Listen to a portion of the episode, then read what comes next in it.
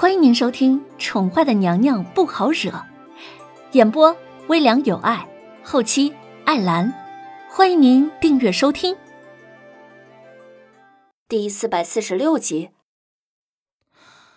叶公公，你送送七殿下。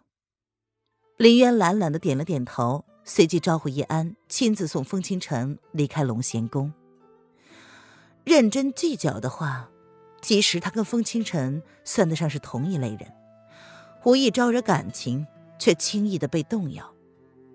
他说，他跟那个大色狼千年之前就相识相知，今世命中注定会纠缠在一起。命中注定啊！我本无心，却徒惹上了你这粒尘埃，这就是命中注定吗？虽然理智上觉得这个说法万分的荒谬，可是为何？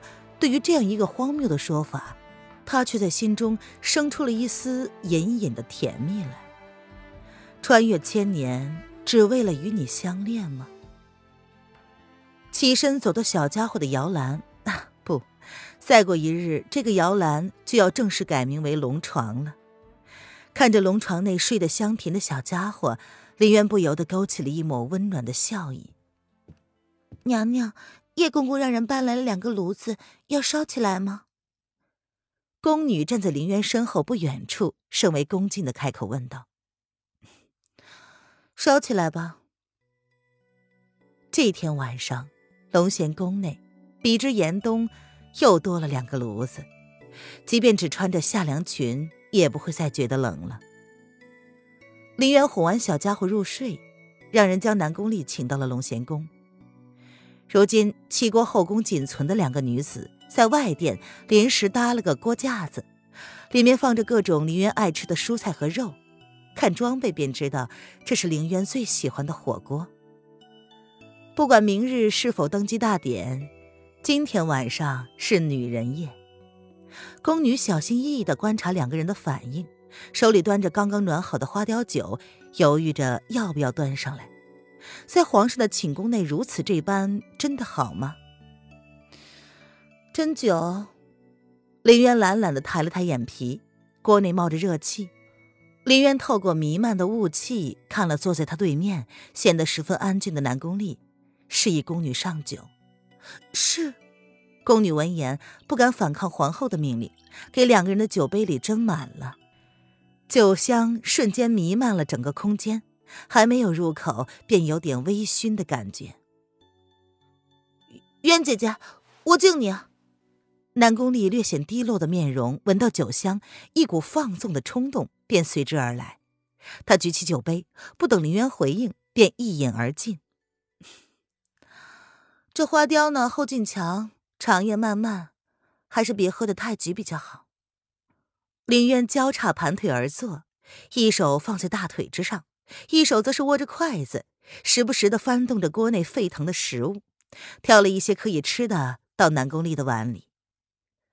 这一年内发生的事情太多了，在他生命之中来了又走的，如今却发现能够说得上话的，就是眼前这个已经一身是伤的女子。记忆里自己并不曾跟南宫丽交流过，像现在这般，只有他们两个人。不问缘由，把酒言欢，好像还是第一次。哼，但愿长醉不愿醒啊，渊姐姐，我还真是希望有时候发生过的事就是一场梦，醒了就忘了。南宫丽呵呵的笑着，他执起了酒壶，替自己又倒了一杯，嘴角挂着嘲弄的笑。很多事情呢，现在想不开。过一段时间再回头看，便会发现，曾经你以为自己会念念不忘的事，早在不经意之中忘得一干二净了。既然都会如此，那何不提前放过自己呢？将那些不愉快的记忆都放下。凌渊放下了筷子，他举起酒杯，朝着南宫丽微微的示意，嘴角挂着温暖的笑容，似乎如他所说，他。已经将那些不愉快的事情放下了。姐姐真的能做得到吗？说放下就放下？林渊的话让南宫丽嘲弄的勾了勾唇，她深深的看了林渊一眼，才举杯，饮尽了杯中之酒。分明是香甜醇厚的美酒，入喉却是有点苦涩，就跟他现在的人生一样，看似披着绚烂的外衣，可事实上，他心中的苦涩要怎么跟人解释呢？哼，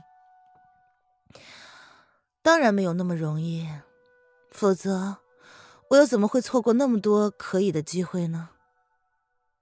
可以跟自己在乎的人。互相守候。林渊轻笑，似乎并不在乎南宫里嘲弄的语气。对于劝解这种事情，他向来都不怎么高明。唯一能做好的，只有舍命陪君子了。南宫丽的身上发生了太多超出他承受极限的事情，所以他才找了今天这个机会，为眼前这个为情所困的姑娘找一个宣泄的出口。有些看不见的创伤，不去正视它，久了之后还以为它已经好了，但是怎么可能真的好了？时间拖得越久，只会让伤口慢慢的腐烂、侵蚀，最后再也无法愈合。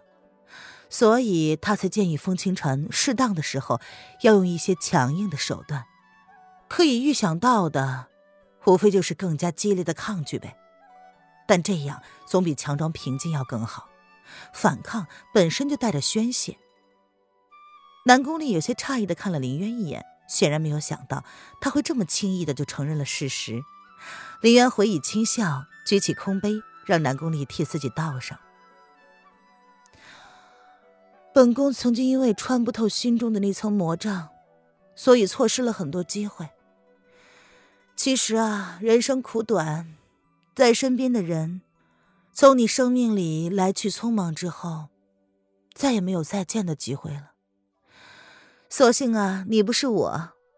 若是放不下，就再为自己争取一次吗。林渊侧着脸，微微的抬眸，朝大殿之外看了去。今夜的天空没有半颗的星辰，只有一轮孤月，是不是看起来有点寂寞了？南宫丽看着眼前这个面容清秀的女子，虽然她失去了绝色的容颜，也经历了许多常人难以想象的很糟糕的事情。皇后姐姐，其实有时候我反而很羡慕你。他跟皇帝哥哥不曾说过什么山盟海誓，都互相为了对方付出了极大的代价，从不曾想过要放弃对方。走到现在，守得云开，两个人已是一条心，再也没有任何事情可以将他们分开了。这样的感情就是他求不来的东西。他勾唇自嘲的笑了笑，举起酒壶，索性放开了喝，一杯接着一杯，酒入肝肠，不知喜悲。听众朋友。本集播讲完毕，请订阅专辑，下集精彩继续哦。